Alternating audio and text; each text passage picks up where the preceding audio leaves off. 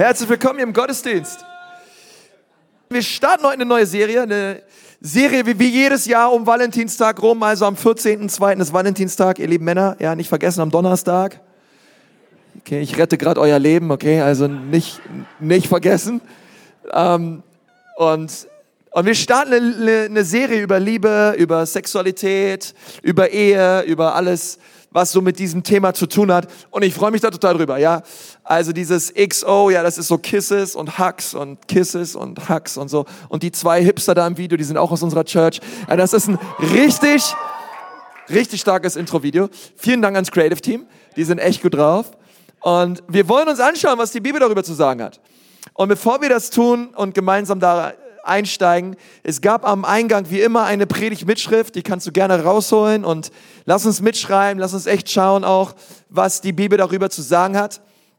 Und bevor ich damit anfange, gibt es zwei Sachen erstmal, die kann ich so per se nicht ändern, wenn ich über diese Serie rede, weil, ähm, weil es einfach so ist. Zwei Dinge dieser Serie, die ich nicht ändern kann. Das allererste ist, ich bin, ich bin selber ein Typ, ja, als Pastor. Ich predige in dieser Serie und ich bin Mann, okay, ich habe auch nicht vor, das zu ändern, ja. Ähm, und ich bin ein Mann und, und wenn du jetzt hier sitzt und sagst, okay, was willst du uns als Typ ja, über Liebesbeziehungen erzählen? Du denkst dir, hey, die Männer, die ich kenne, ey, die kriegen noch nicht mal einen vernünftigen Satz raus oder denkst dir, ähm, ob das gut geht oder so. Hey, bete einfach für mich, okay? Und, und vertraue Gott, dass er was zu sagen hat durch sein Wort, weil ich möchte ehrlich sagen, es geht, es geht bei dieser ganzen Liebesserie nicht um meine Meinung. Ja, es geht nicht um um, um Konstis Meinung über Liebesbeziehung oder so. Wen interessiert meine Meinung? Meine Meinung ist nicht wichtig. Wichtig ist, was die Bibel sagt, okay? Und wichtig ist, was Gott zu dem Thema sagt. Und das ist das unterm Strich, was zählt. Und das zweite ist, ich bin verheiratet, okay? Und das habe ich auch nicht vorzuändern. Halleluja, okay?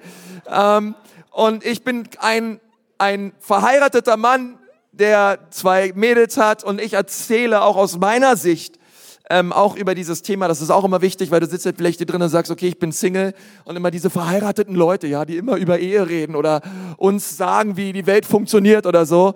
Äh, keine Sorge, auch da wiederum, äh, ich glaube, wir werden richtig viel Spaß zusammen alle haben. Ich glaube, dass, dass diese Serie ist nicht nur was für Ehepaare, es ist nicht nur was für äh, Familien oder so, sondern genauso etwas für Singles, weil es sind Prinzipien aus der Bibel und die gelten, denke ich, in so vielen Lebenslagen und in so vielen Bereichen unseres Lebens.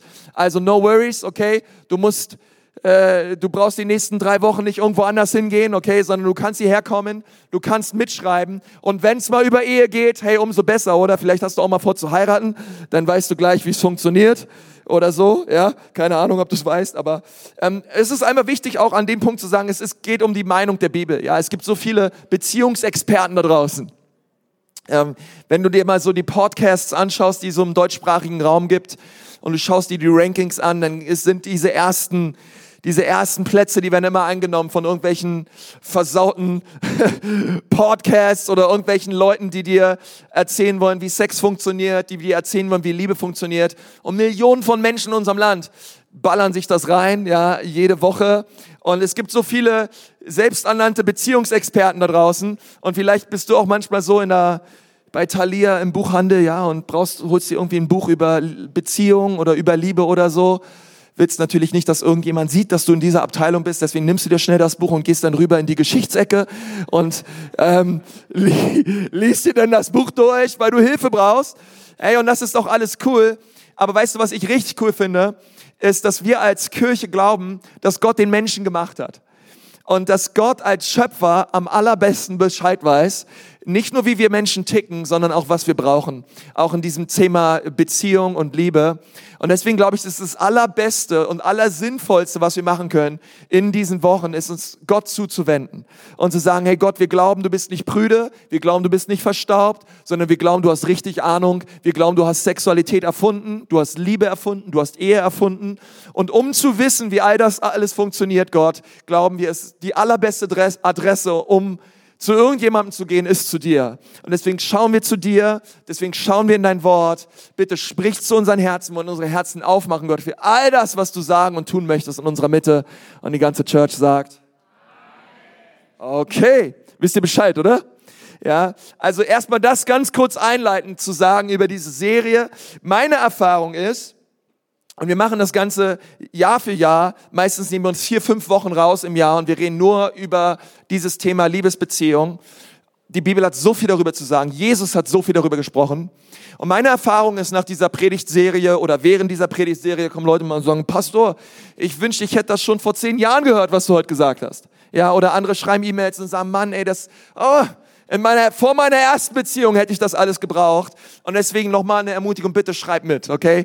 Bitte nimm dir immer eine Predigt mit Schrift und schau dir die Bibelstellen an und geh das Ganze im Gebet durch. Nicht nur vielleicht alleine, sondern auch mit deinem Ehepartner. Und schau einfach auch unter der Woche, auch in, deinen Klein, in deiner Kleingruppe, hey, was hat Gott in dieser Woche, in dieser Predigt durch mich gesagt und, und durch mich gesprochen, ähm, äh, zu mir gesprochen in dieser Zeit und und ladet Leute ein, bringt eure Teenager mit. Ich verspreche euch, ich bin nicht der Typ vom Pastor, der hier irgendwelche komischen Dinge von sich gibt und euch alle schockieren möchte. Keine Sorge, okay? Sondern ich hoffe, das ganze Thema, ich möchte das so lebensspenden und aber auch so praktisch wie möglich kommunizieren. Und ich glaube, das ist für alle dabei, völlig egal, ob du mit Gott unterwegs bist oder nicht. Ähm, ich glaube, diese Serie wird ein Segen für dich sein und, ähm, und Gott wird zu dir sprechen. Und, ähm, und und denk nicht, ach man, ach, ja, heute ungerecht, Pastor, ausgerechnet heute müssen wir heute damit anfangen. Ich habe meinen Arbeitskollegen mit dabei, was soll der jetzt denken? Und so, okay, keine Sorge, alles cool.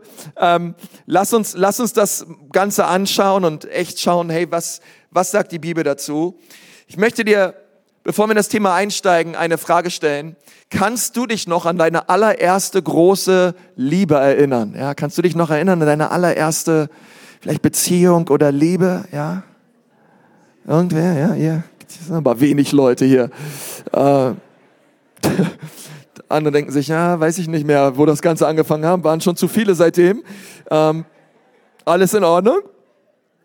Ich weiß noch, meine allererste große Liebe hieß Judith. Ähm, ein muss er enttäuschen, leider nicht die Judith, mit der ich heute verheiratet bin, das war eine andere Judith. Äh, die hieß Judith Walter, ja, das war die große Liebe meines Lebens. Ich war sechs Jahre alt, ja. Und ähm, Judith war sieben, ja, stand, stand auf ältere Frauen, keine Ahnung. Ähm, und wir haben uns kennengelernt und wir haben uns lieben gelernt und ah, Judith war, Judith war, wir beide, wir, wir haben Zeit auf dem Spielplatz miteinander verbracht und wir haben uns in die Augen geschaut und und äh, wer als erstes blinzelte, hat verloren. Und wir haben all die schönen Dinge miteinander gemacht und gespielt. Und es war herrlich, okay? Ähm, ich weiß auch, das war so meine allererste große Liebe. Und wenn du dir mal so ein bisschen überlegst, hey, wie schaut deine erste Kindheitsliebe aus oder Jugendliebe aus, dann wirst du sehen, dass dieses ganze Thema Liebesbeziehung gar nicht erst sowas ist, was irgendwie in der Pubertät oder mit 22 oder irgendwann auftaucht oder so. Es geht eigentlich schon ganz, ganz weit zurück in die Kindheit. Ja, ähm, es gibt schon, ich habe mal ein bisschen geschaut. Ja, es gibt ja echt Liebesbriefe, die hast du schon in der Vorschule geschrieben ja, die kleinen Briefchen, ja, willst du mit mir gehen? Ja, nein, vielleicht, ja, wollen wir zusammen schaukeln? Ja, nein, vielleicht, ja, ähm, das geht schon ganz lange zurück. Ich habe mal einen Liebesbrief gefunden, den fand ich ganz lustig, von Daniel, ähm, der gute Daniel, der, der hat an, an seine süße Susanne geschrieben, Herr liebe Susanne, ich bin's dein Verehrer, I love you forever, ich glaube, du liebst mich auch, du bist schön, naja, eigentlich wunderbar. Du bist das achte Weltwunder, okay? Das ist super. Für all die Männer, die noch nicht wissen, Valentinstag, was sie schreiben sollen, Daniel hilft dir weiter. Du bist das achte Weltwunder. Wunderbar du bist, ja? Zwar nicht so schlau, aber dafür, aber dafür bist du unglaublich, ja? Ja, das wusste er damals schon alles zu bewerten. Ich hoffe, wir werden bald ein Paar der Klasse 7b, ja? Werden. Ich hoffe, ich bin der Schlüssel zu deinem Herz. In Lieben, I love you, Grüßer Daniel. Ja, also Daniel ist gut drauf. Ein Applaus für Daniel. Ja, der, der arme Junge. Ja. Ey, das Ganze geht schon früh los, oder? In der Schule und man schreibt sich die Briefchen und so weiter. Heutzutage schreibt ja keiner mehr Briefe, ja, gefühlt schicken sie sich alle WhatsApps, ja, oder irgendwelche SMS und Nachrichten und so weiter mit irgendwelchen Emojis, ja. Und ähm, das ist alles cool. Es gibt auch richtig gute christliche Anmachsprüche. Ja, du kannst auch als Christ so richtig guten anderen Christen erobern, ja. Äh, du kannst zum Beispiel schreiben, ich bin zwar kein Josef, aber kannst du mir helfen, die Träume auszulegen, die ich in letzter Zeit über dich hatte? Das ist cool, oder? Oder wir zwei, wir sind wie Fisch und Brot. Nur gemeinsam ergibt es ein Wunder. Ich habe euch wieder geholfen, ja? Valentinstag, ihr lieben Männer. Get ready, okay? Es wird der Hammer. Donnerstag ist euer Tag. Ähm, Gemeinsam ergibt es ein Wunder. Nun, das, eines der größten Probleme, die ich sehe, wenn es um Liebesbeziehungen geht, ist die, oder sind besser gesagt, die diversen Informationsquellen, die es da draußen gibt, wo wir unsere Informationen herholen, wo wir von gelernt haben, was so unser Bild von Liebe prägt. Und wir alle haben ja irgendein Bild von Liebesbeziehungen und wir sind alle geprägt worden. Ich glaube, wir werden alle ein bisschen schockiert darüber, wie stark, und ich glaube, es ist auch so, wie stark Hollywood beispielsweise unser Bild von Liebe geprägt hat. Oder Netflix oder YouTube oder wer auch immer. Ähm, wie, wie stark der Flimmerkasten unser Bild von Liebe geformt hat. Und wenn wir ganz ehrlich sind, glaube ich, ähm, ist diese Prägung auch viel stärker als alles andere, was, was wir so erlebt haben. Als alles, alles andere, was wir aus der Bibel kennen. Die allermeisten wachsen ja nicht in einem in so einem bewahrten Haushalt auf, wo alles irgendwie nur liebevoll ist, alles rein ist. Du bekehrst dich mit fünf Jahren auf dem Schoß deiner Eltern und du entwächst in so einem gesunden, herrlichen Haus auf und in einer bist bist umgeben von gesunden und heilsamen Beziehungen, wirst vom Schalte bis zur Sohle nur geliebt und dein Bild auch von Ehe und von Liebe und von Sexualität wurde geprägt von deinem Elternhaus, wurde geprägt von der Bibel und du gehst völlig rein durchs Leben. Okay, ich glaube, in 99,5 Prozent der Fälle ist es meistens nicht so, sondern meistens genau das Gegenteil. Ja, ähm, bevor du irgendwas von der Bibel gehört hast, bevor du irgendwas von von von dem Gedanken Gottes über über Liebe oder Sexualität gehört hast, wurdest du hast du erstmal allen möglichen anderen Zeug gehört, gelesen, gesehen. Ähm, das geht ja so früh los heutzutage und all das prägt dich. All das kommt hinein in dein Denken, kommt hinein in dein, in, in dein Verstand und prägt dein Bild von, von Frau, prägt dein Bild von Mann. Und Hollywood hat da natürlich einen riesen Beitrag geleistet, okay? Dass, dass wir denken, Liebesbeziehungen sind irgendwie immer so, ja? Und gefühlt ist es ja auch so, dass eigentlich die Filme verlaufen ja eigentlich fast immer alle gleich, ja? Ich bin ja auch so einer, der sehr nah am Wasser gebaut ist, was sowas betrifft, ja, solche, solche äh, Liebesfilme, ja. Irgendein Mann da, der sagt, ich bin auch nah am Wasser gebaut bei solchen Filmen. Ihr traut euch nicht, ich weiß, aber es ist völlig in Ordnung. Ich bin mit euch, okay? Ähm, aber und, im unterm Strich läuft's immer gleich ab. Ja, da ist so ein Typ, ja, der sieht eine Frau, die beiden sehen sich, die beiden verlieben sich, ja. Oh, Liebe auf den ersten Blick, ja. Und dann ähm, und dann will er mehr, aber sie hat einen anderen Typen. Ja, und, und, und er will trotzdem, aber sie sagt, nee, ich kann nicht, ich kann mich nicht trennen. Und dann fängt er an, Briefe zu schreiben. Und noch mehr Briefe zu schreiben. Und noch mehr Briefe zu schreiben. Und dann, nach Jahren, Jahre später treffen sie sich wieder. Ihre Blicke treffen sich. Sie erinnern sich an, an das erste Gespräch, an die erste Begegnung. Und sie sagt, warum hast du dich nie gemeldet? Und er sagt, ich habe Briefe geschrieben. 365 Briefe im Jahr. Oh, ich habe die nie bekommen. Und dann geht sie zu ihrer Mutter und die Mutter hat gesagt, oh, ich habe all die Briefe hier. Hier in diesem Kartoffelsack im Keller. Ich habe all die Briefe aufbewahrt. Und sie setzt sich hin, sie hockt sich vor diesen Sack. Und sie fängt an, die Briefe zu lesen. Und ihr Herz geht auf und sie will nur noch diesen Typen und sie schießt den anderen Typen in den Wind. Und dann wird sie schwer krank und dann liegt sie im Bett. Und er kommt und er liest all die Briefe weiter vor, denn sie hat noch nicht alle Briefe gelesen. Und sie verlieben sich und sie küssen sich und beim letzten Kuss stirbt sie. Und er stirbt auch. Und der Film ist vorbei und alle weinen. Okay.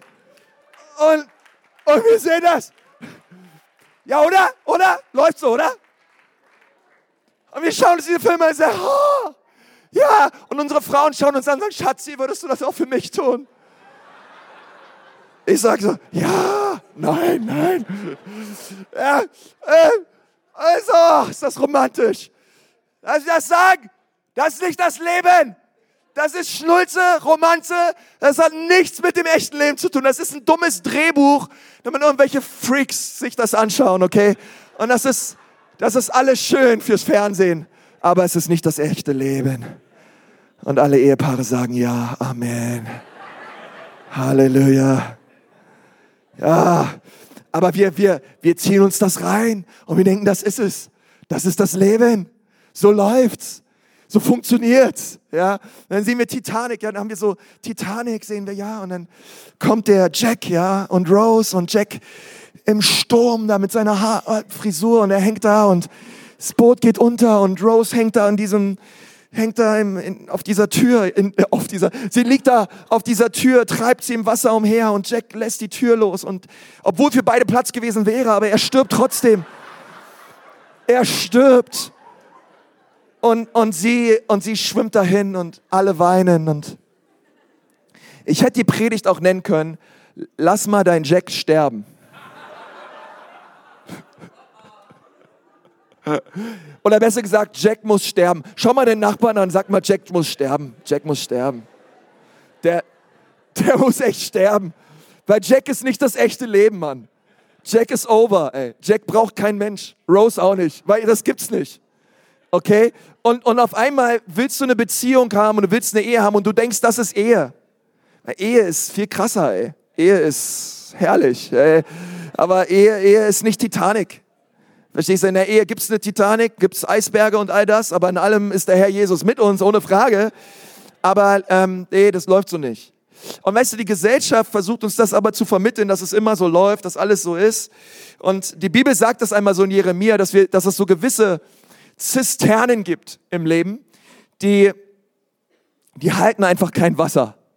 Und, und ich glaube, dass wenn dein Liebesbild Hollywood ist oder irgendwelche Zeitschriften sind oder irgendwelche Podcasts sind, hey, das ist, ich glaube, das ist ein ganz, ganz schlechtes Fundament. Ich glaube, das ist ganz dünnes Eis, auf dem du dich da bewegst. Und ich möchte dich eigentlich einladen, in dieser Predigtserie, dich ein, auf ein Fundament zu stellen, welches gewichtig ist, welches stark ist. Es hält in den Höhen und in den Tiefen des Lebens. Und dieses Fundament ist das Wort Gottes. Es ist Jesus Christus selbst. Und ich glaube, dass wenn wir auf, uns auf ihn stellen und von ihm lernen, dürfen wir heilsame Beziehungen erleben und leben in unserem Leben. Kann wir dazu mal Amen sagen, wenn du das glaubst. Ja? Das ist so wichtig. Weil Gott, Gott hat so viel mehr für uns. Gott hat so viel Besseres für uns vorbereitet. Und die erste Denkweise, die es so ein bisschen da draußen gibt, auch in unserer Gesellschaft, ist, alles, was du brauchst, ist, finde den Partner fürs Leben. Ich habe dieser Predigt den Titel gegeben, mehr als ein Gefühl. Mehr als ein Gefühl. Liebe ist mehr als ein Gefühl. Mehr als ein Gefühl. Aber was die Gesellschaft dir sagt, ist, hey, wenn du da draußen den richtigen Partner findest, ist alles cool. Du brauchst einfach nur den richtigen. Woran erkenne ich, dass der Partner der Richtige ist? Weil der Partner, der liebt, der Partner, der liebt dich, wie du bist. Der nimmt dich an, wie du bist. Der, der, der, du, du brauchst dich nie zu verändern. Dieser Partner, ihr seid Soulmates, egal, ihr müsst doch nicht mal kommunizieren. Es läuft alles auf einer Metaebene ab, von Gedanken zu Gedanken, okay? Und es ist alles so easy, es ist alles so unkompliziert. Ihr lebt mit den Schmetterlingen im Bauch. Irgendwann kommt die Feuerkutsche, holt euch ab in die Ewigkeit und alles ist smooth und easy. Okay? Und das alles funktioniert aber nur mit dem richtigen Partner. Mit dem richtigen Partner. Und der richtige Partner ist gleich ein Partner, bei dem ich mich nicht verändern muss. Ich muss nicht an mir arbeiten, ich muss nicht an meinem Charakter arbeiten, nicht an, meinem, an meiner Haltung arbeiten. Hey, und wenn der mit meinem Charakter nicht zurechtkommt, mit meiner Haltung nicht zurechtkommt, dann ist er nicht der Richtige. Dann kann er gleich hier schleich dich. Ja, aber ich, ich bleib ich. Ja. Dann, dann zitierst du die Bibel. Ich bin der ich bin. Ja. Und sagst, ja, so bin ich halt. Nein, nein, nein, nein. Das, äh, und das ist so ein bisschen, was wir so denken. Der richtige Partner, der nimmt mich an, wie ich. Zu einem gewissen, in einem gewissen Sinne stimmt das auch. Der nimmt dich auch an, wie du bist und er liebt dich auch, wie du bist und so weiter. Aber Ehe hat so viel, oder Beziehung hat auch so viel mit Veränderung zu tun und so viel mit Arbeit zu tun. Ähm, das zweite ist, äh, verlieb dich dann so richtig. Ja, das Allerwichtigste ist, dass du dich dann so richtig verknallst. Ja, du musst dich so richtig verlieben. Das musst du richtig burnen im Herzen, ja. Da musst du, da musst du ein Vibe fehlen, da muss was abgehen. Alle großartigen Liebessongs dieser Welt, okay, die handeln über diese Schmetterlinge im Bauch, die handeln über dieses Gefühl des Verliebtseins. Hey, und dieses Gefühl, das ist so wichtig. Und das ist alles, um was es geht. Und solange dieses Gefühl da ist, ist es gut, ist gut. Psychologen haben da Studien drüber gemacht. Dieses Gefühl des Verliebtseins, das hält sechs Wochen bis 18 Monate an. Sechs Wochen bis 18 Monate. Und 18 Monate, wenn du das hinkriegst, bist schon richtig gut drauf. Ja, ähm, aber aber es eine gute Nachricht. Es hört irgendwann auf. Hört irgendwann auf. Okay, sechs Wochen bis 18 Monate. Und wenn man es dann verliert, was ist dann? Ja, dann, dann kommen so Sätze wie, ja, wir lieben uns nicht mehr, wir finden einfach nicht mehr zueinander. Ähm, früher war alles so schön, aber jetzt irgendwie, wir, wir, wir spüren nichts mehr, da ist nichts mehr. Ich, ich brauche dieses Gefühl wieder. Und sich zu verlieben, weißt du, was es dafür braucht? Um sich zu verlieben, brauchst du einfach nur einen Puls. Ein Puls, der höher schlägt. Und zwar ganz hoch schlägt, ja. Ja, da sitzt du als Typ irgendwo, ja, in einem Restaurant und dann kommt sie hinten rein, ja, durch die Tür und du siehst sie, du sitzt mit deinem Buddy sitzt dir gegenüber, du blickst über seine Schultern und da kommt sie rein, durch die Tür, sie macht elegant die Tür auf. Dann öffnet sie ihre Haare. Oh.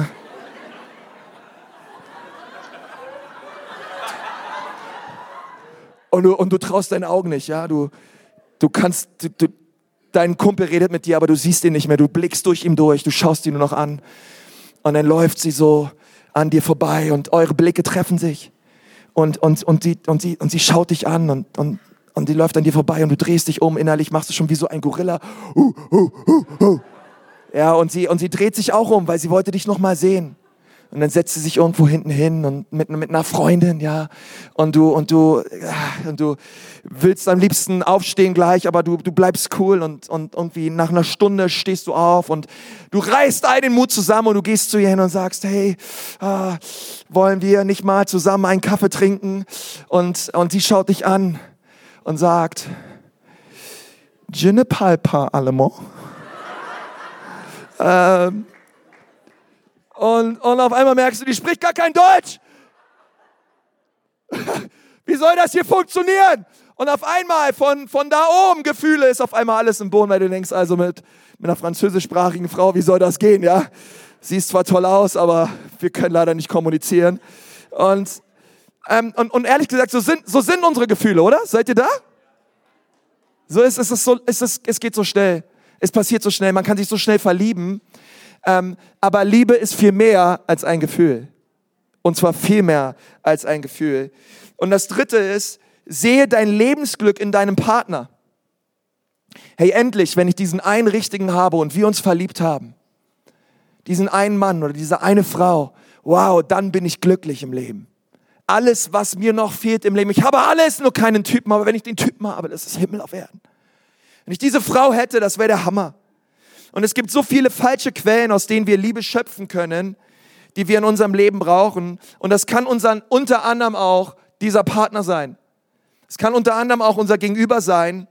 Leute sagen, hey, mein Partner ist meine, meine Quelle der Liebe, nur in seiner Nähe, Nähe werde ich geliebt, mein Liebestank wird bei dir aufgefüllt. Und es gibt all diese Lieder. Und ich glaube, sie sind nicht zu weit hergegriffen, sondern es ist oft, wie wir denken, es ist oft, wie wir fühlen, deswegen habe ich geheiratet, ich suche diesen einen Partner, der mir endlich die Liebe und das Glück gibt im Leben, welches ich suche, die Annahme und die Akzeptanz schenkt, nach der ich mich so sehr sehne. Und all das ist legitim. Wir alle wollen geliebt werden. Wir alle wollen akzeptiert werden und angenommen werden. Ähm, aber das alles ist gut und anfänglich braucht es das auch, aber es reicht nicht für, es, es reicht nicht für, für einen Marathon, es reicht höchstens für einen Sprint. Es reicht, es reicht höchstens für den Anfang, aber es reicht nicht fürs Ende. Eine Ehe, die Liebe ähm, bei, bei der es nur ums Geliebtsein geht, nur ums Verliebtsein geht, nur um ein, um ein Gefühl geht, das ist eine Liebe, die wird nicht die lange Distanz halten. Weil Gott es auch nicht so gedacht hat und auch nicht so konzipiert hat. Und bevor wir uns anschauen, was, was die Antwort darauf ist, wie wir anders leben können, auch in unserem Leben, wenn ich manchmal mit, mit Ehepaaren rede und sie kommen zu mir und sagen, hey Pastor, kannst du mit uns Ehevorbereitung machen? Was ich oft frage ist, hey, warum wollt ihr eigentlich heiraten? Und was sie oft sagen ist, ja, weil wir uns lieben. Und das ist eine, eine gute Antwort, aber es braucht mehr. Weil wir uns lieben, reicht nicht aus. Oder weil wir verliebt sind, reicht auch nicht aus. Es braucht mehr als das. Es braucht mehr als, als einfach nur ein Verliebtsein. Und die Bibel hat darüber so viel zu sagen. Und ich lade dich mal so ein, Sprüche 24, Vers 3 aufzuschlagen. Dort sagt Salomo etwas sehr Interessantes. Er sagt, ein Haus wird durch Weisheit erbaut und durch Verstand befestigt. Und damit ist nicht ein rein Mittelhaus gemeint, okay, sondern mit diesem Haus ist die Familie gemeint. Mit diesem Haus ist die Ehe gemeint. Sie wird erbaut durch Weisheit und sie wird durch Verstand befestigt. Vers 4, durch Einsicht werden seine Zimmer mit den unterschiedlichsten Reichtümern und Kostbarkeiten erfüllt. Und Salomo nimmt uns hier mit rein als Leser und er zeigt uns, ähm, wie wir wie wir Familie bauen können, wie wir Beziehungen bauen können. Und das allererste, ich fange mal mit, mit, mit dem untersten Punkt an. Er sagt, er sagt drei Dinge. Es braucht Weisheit, es braucht Verstand und es braucht Einsicht. Es braucht Weisheit, es braucht Verstand und es braucht Einsicht. Was ist, was ist Einsicht? Einsicht bedeutet, ich bekomme Informationen, ich höre Dinge, ich reflektiere sie und ich merke manchmal auch, dass ich falsch liege, dann bin ich einsichtig und bereit, mich zu verändern. Es braucht eine Bereitschaft zur Veränderung, es braucht Einsicht. Aber Einsicht gewinne ich nur, wenn ich mich auch auseinandersetze mit diversen Themen.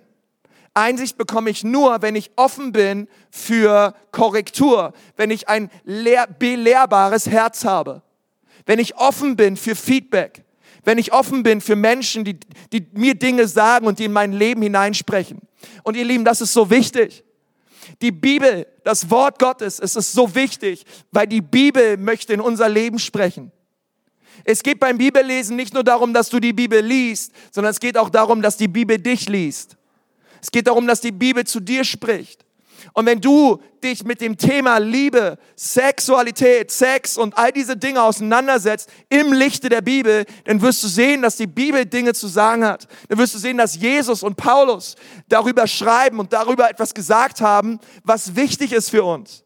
Und wenn du Einsicht hast, und wenn du Einsicht bewahrst, dann wirst du sehen und merken, wow, das, was die Bibel sagt, es fängt an, mein Herz zu prägen. Es fängt an, mein, mein Verhalten zu verändern. Und das ist deswegen ganz wichtig, ihr Lieben, dass wir uns wirklich auf das Wort Gottes stellen, dass wir wirklich die Bibel lesen. Ich frage mich manchmal, wer liest noch die Bibel? Es ist so wichtig, die Bibel zu lesen, weil das Wort Gottes möchte zu uns sprechen. Es ist das Wort Gottes. Gott spricht zu uns durch sein Wort. Und weißt du, was cool ist? Dass die Bibel sagt, dass der Heilige Geist uns an all das erinnert, was Jesus gesagt hat. Aber wie soll der Heilige Geist uns an Dinge erinnern, die wir uns nicht zu Gemüte geführt haben? Wie soll der Heilige Geist dich an Bibelstellen erinnern, die du nicht auswendig gelernt hast? Es geht nicht. Okay, und manchmal ist es so, dass wir durchs Leben gehen und der Heilige Geist kommt und er kommt in unser Denken hinein und es ist wie so ein leeres Vakuum. Der möchte uns an Dinge erinnern, aber ist nichts. Er sagt, hier ist ja nichts. Nur Hollywood und Netflix. Hier ist nichts. Und er schaut rum. Keine Bibel, keine Gaben des Geistes, kein, gar nichts am Start. Und er sagt, hey, woran soll ich euch erinnern, wenn ich sah es? Oh, das ist ganz wichtig gerade. Wir, deswegen, wir müssen das Wort Gottes lesen. Wir müssen uns aufs Wort Gottes stellen, weil dann kann der Heilige Geist uns an Dinge erinnern. Amen.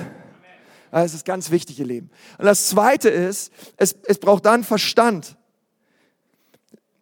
Es braucht Einsicht, dann braucht es Verstand. Und Verstand ist, bedeutet, ich will nicht nur Infos, ich will nicht nur was lesen, sondern ich möchte es auch verstehen. Ich möchte verstehen. Ich möchte wirklich verstehen, was hier steht. Ich möchte wirklich Feedback, was ich bekomme. Ich möchte es wirklich verstehen. Ich bewege es. Das bedeutet, ich reflektiere, ich meditiere, Ich denke darüber nach.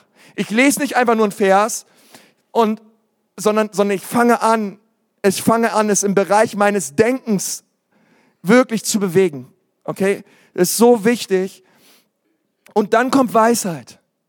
Weisheit bedeutet, dass ich Informationen, die ich verstanden habe, anwende. Ich sage es nochmal. Weisheit bedeutet, dass ich Informationen, die ich verstanden habe, anwende. Weisheit. Weisheit ist, man, man, wir reden ja oft im Volksmund so über Weisheiten des Lebens. Lass mich da was sagen. Eine Weisheit ist nur dann eine Weisheit, wenn sie gelebt werden kann. Eine Weisheit ist nur dann eine Weisheit, wenn ich damit praktisch etwas tun kann. Wenn es einfach nur ein netter Spruch ist oder einfach nur eine nette Phrase ist, ist es keine Weisheit. Sondern Weisheit ist, sind Informationen, die ich verstanden habe und bereit bin anzuwenden. Ich bin bereit, es zu leben. Ich bin bereit, es in der Praxis umzusetzen. Und warum sage ich all das aus Sprüche 24, Vers 3? Ich sage das, weil das für den nächsten Vers ganz wichtig ist, den wir uns jetzt anschauen. Und zwar gehen wir jetzt ins Neue Testament und ins Johannesevangelium. Der Evangelist Johannes, das ist das vierte Evangelium im Neuen Testament, der hat etwas ganz Entschiedenes geschrieben, wenn es um Liebe geht. Und er, und er zitiert hier Jesus. Jesus war mit seinen Jüngern zusammen Das Ganze im Kontext der Fußwaschung. Und, und er sagt dann zu ihnen, ich gebe euch ein neues Gebot. Sagt mal ein Gebot. Ich gebe euch ein neues Gebot. Ihr sollt einander lieben. Genauso wie ich euch geliebt habe, sollt ihr einander lieben. Also Jesus schaut seine Jünger an und, und gibt ihnen den Schlüssel schlechthin, um zu lieben. Und er sagt, hey, ich weiß, ihr kennt das mosaische Gebot, ich weiß, ihr kennt die Gesetze, ihr kennt die zehn Gebote und all das, aber ich gebe euch jetzt ein neues Gebot. Und dieses neue Gebot, das ist entscheidend. Das ist ganz wichtig. Und dieses Gebot lautet, Newsflash, ihr sollt einander lieben. Ausrufezeichen. Und zwar sollt ihr so lieben, wie ich euch geliebt habe. So sollt ihr lieben. Liebe ist mehr als ein Gefühl. Das ist der Titel dieser Predigt. Jesus definiert hier in Johannes 13, Vers 34 Liebe für uns. Und er sagt hier, Liebe ist kein Gefühl. Liebe ist nicht gleich Schmetterlinge im Bauch, sondern die Bibel sagt, Liebe ist ein Liebe ist ein Gebot. Liebe ist ein Gebot. Er sagt nicht, ich gebe euch jetzt ein neues Gefühl. Ihr sollt einander lieben. Oh ja! Ja, danke Jesus. Ein neues Gefühl. Ich will Gefühle. Nein, er sagt, ich gebe euch ein neues Gebot. Imperativ. Ihr sollt einander lieben. Ausrufezeichen. Ich gebe euch keine neue Emotion, kein neues Gefühl, ich gebe euch neue Schmetterlinge. Ich gebe euch ein Gebot. Und Gebot ist ein Gebot. Woher weiß ich, dass Liebe mehr ist als ein Gefühl? Weil du Gefühle nicht befehlen kannst. Schon mal probiert? Reiß dich jetzt zusammen. Hör auf zu weinen. Hör auf zu weinen. Ja, das ist, wenn du heulst, heulst du, das ist ein Gefühl, ja. Also, freu dich jetzt. Freu dich! Ja, schön, dass ihr lacht, ja. Also, ja, Gefühle kannst du nicht befehlen. Ja, Gefühle hast du oder hast du nicht, ja. Aber, aber wenn Liebe ein Gefühl ist, warum ist es dann ein Gebot, welches befohlen wird von Jesus? Weil es mehr ist als ein Gefühl. Es ist viel mehr als das. Und wenn wir, wenn wir in die Ehe gehen oder wenn wir in der Ehevorbereitung sind oder wenn wir Single sind und wir denken, hey, oh, ich brauche dieses Gefühl. Und dieses Gefühl, ich wünsche mir, dass es ein Leben lang anhält. Ich bin voll mit dir. Ich wünsche mir auch, dass es ein Leben lang anhält.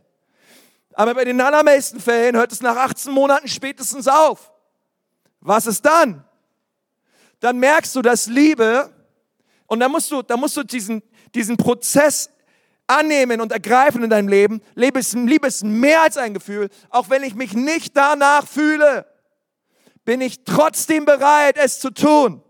Bin ich trotzdem bereit, mich zu schenken? Bin ich trotzdem bereit zu dienen? Bin ich trotzdem bereit, Opfer zu bringen? Weil Liebe ist eben mehr als ein Gefühl. Ich brauche dieses Gefühl nicht mehr. Es ist eine Entscheidung. Für dieses Gebot der Liebe muss ich mich entscheiden. Ein Gebot, okay, das bedeutet Information, die ich verstanden habe, wende ich jetzt an. Ich entscheide mich dazu. Ich entscheide mich dazu, das Gebot der Liebe zu leben in meinem Leben. Und das Coole ist, dass Jesus uns niemals etwas beauftragt, ohne uns durch seinen Geist auch die Kraft zu geben, das zu leben.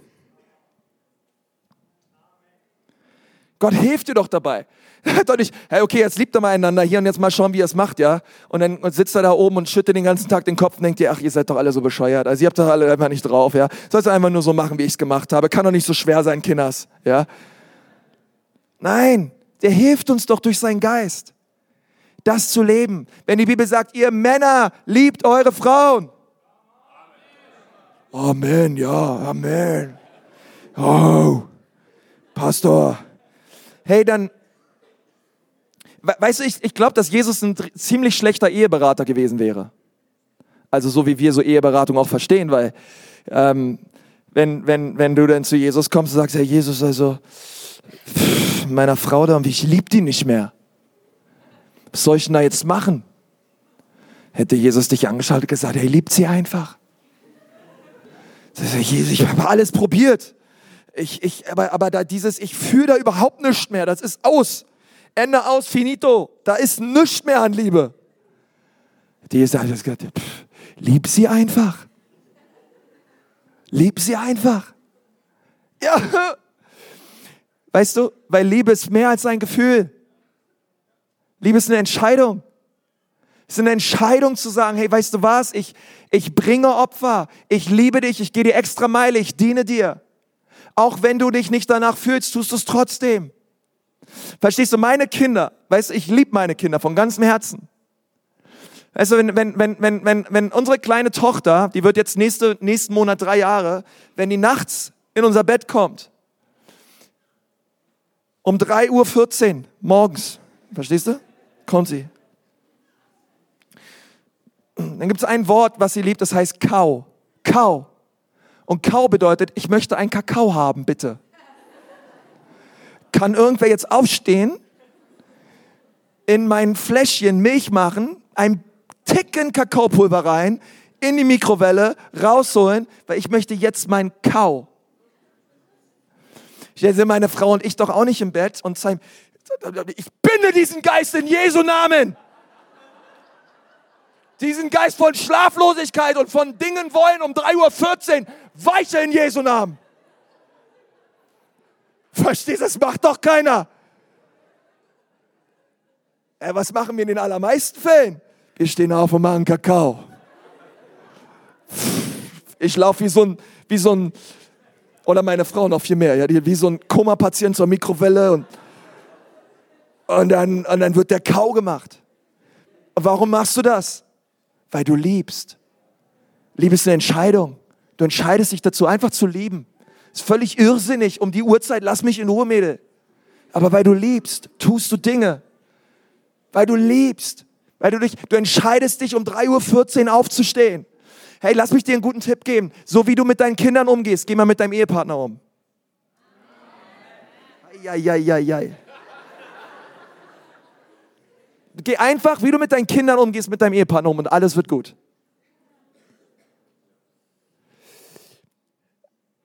Aber wir denken uns, naja, der ist ja schon groß.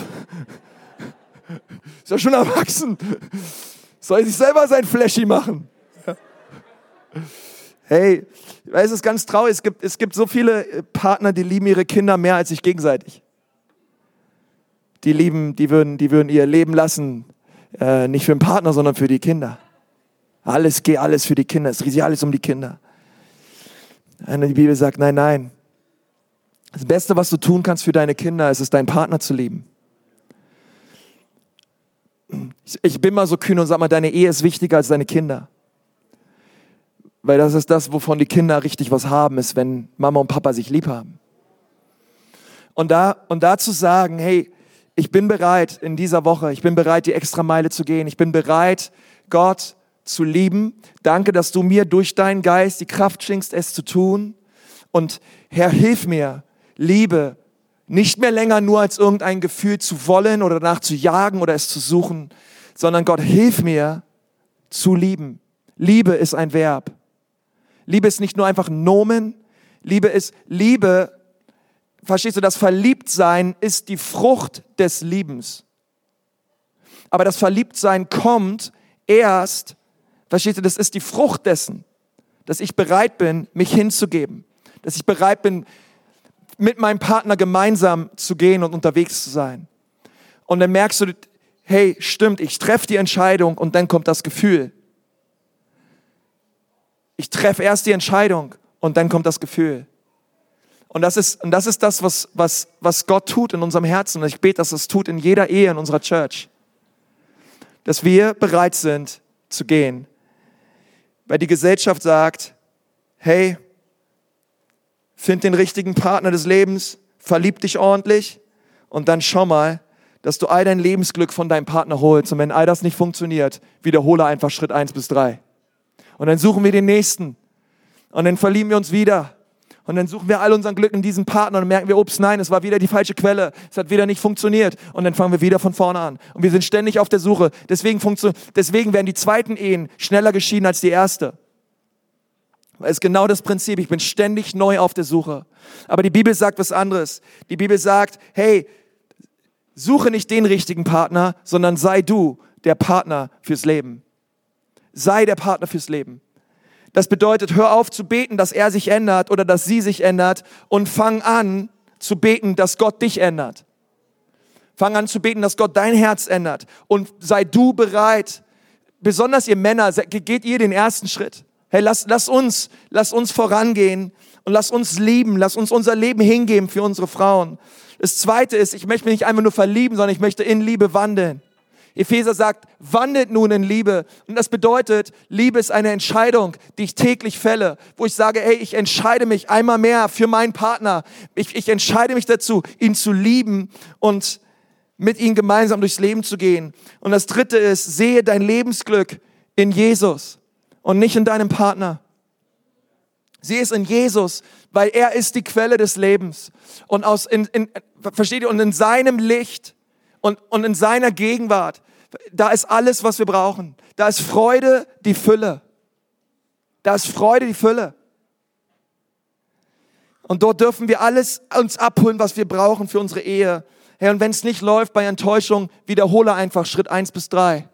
Sei du der richtige Partner wandel in Liebe und dann suche dein Lebensglück in Jesus.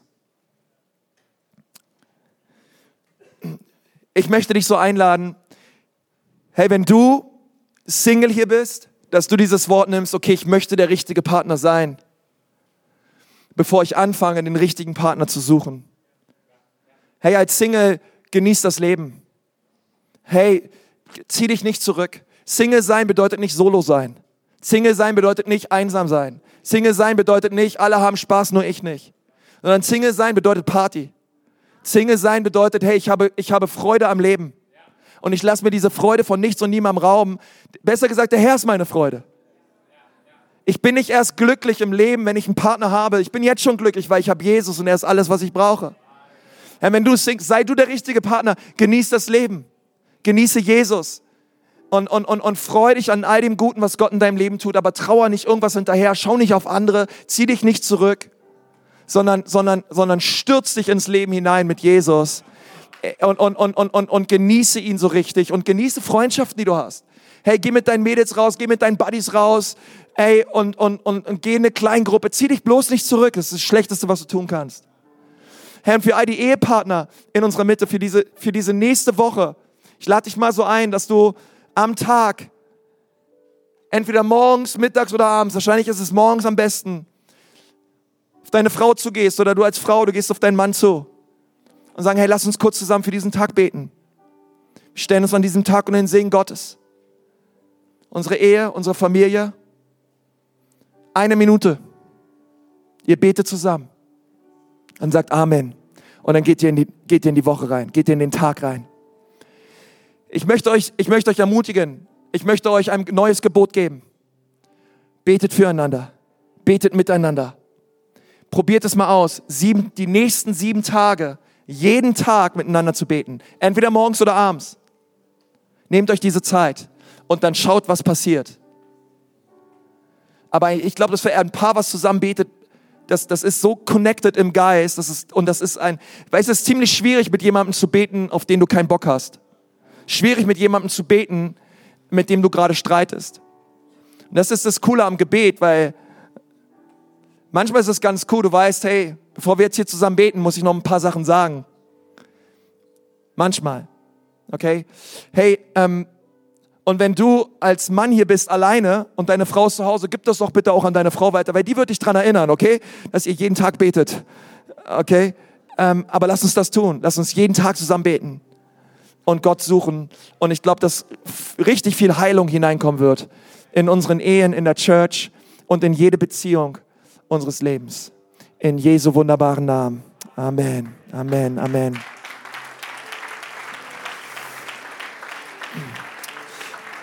Komm, lass uns noch mal kurz die Augen schließen. Herr Jesus, ich danke dir für diesen Gottesdienst. Ich danke dir, Jesus, dass du, dass du Liebe bist. Herr, du hast gesagt, wir sollen einander lieben, so wie du uns geliebt hast. Und Jesus, deine Liebe zeigt sich zu uns durchs Kreuz. Am Kreuz bist du für uns gestorben und am Kreuz, Jesus, hast du alles für uns gegeben. Und Jesus, ich bitte dich so, dass deine Liebe neu unsere Herzen erfüllt und unsere Ehen erfüllt in Jesu Namen.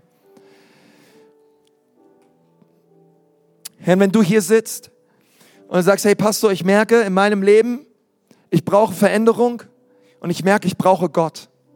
Ich lebe ohne Gott momentan, aber ich spüre jetzt hier in diesem Gottesdienst, ich spüre, dass Gott da ist und ich möchte Ja zu ihm sagen.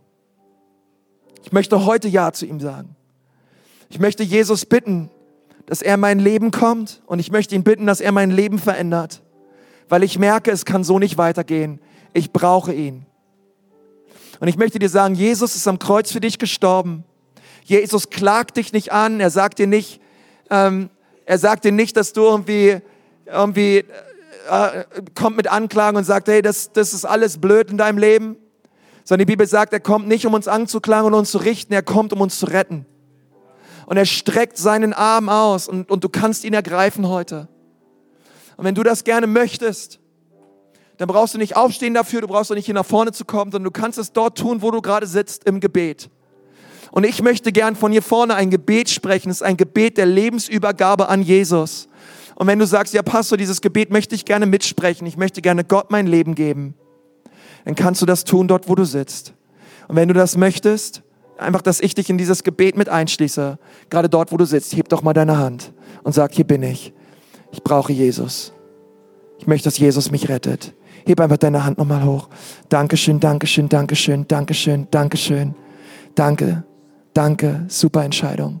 Es sind noch mehr Leute da, die sagen, Jesus, bitte rette mich. Danke, Jesus. Danke, Jesus. Ich habe eure Hände gesehen. Herr Jesus, ich danke dir für all die Hände, die hochgegangen sind. Und Herr, du kennst jedes einzelne Herz. Und Gott als ganze Kirche segnen wir diese Menschen jetzt gerade. Herr, mit deiner Liebe, mit deinem Heil, mit deiner Vergebung. Und Gott, wir beten, dass sie dein Kreuz ganz klar sehen. Dass sie an diesem Tag sehen, Jesus, wie du sie liebst und was du am Kreuz für sie getan hast. Herr, und dass sie das Steuer ihres Lebens loslassen und es dir überreichen. Und aus der Tiefe ihres Herzens sagen können, Jesus, ich glaube an dich. Jesus, ich brauche dich. Jesus, bitte vergib mir. Herr, wir segnen sie dafür. In Jesu wunderbaren Namen, Herr.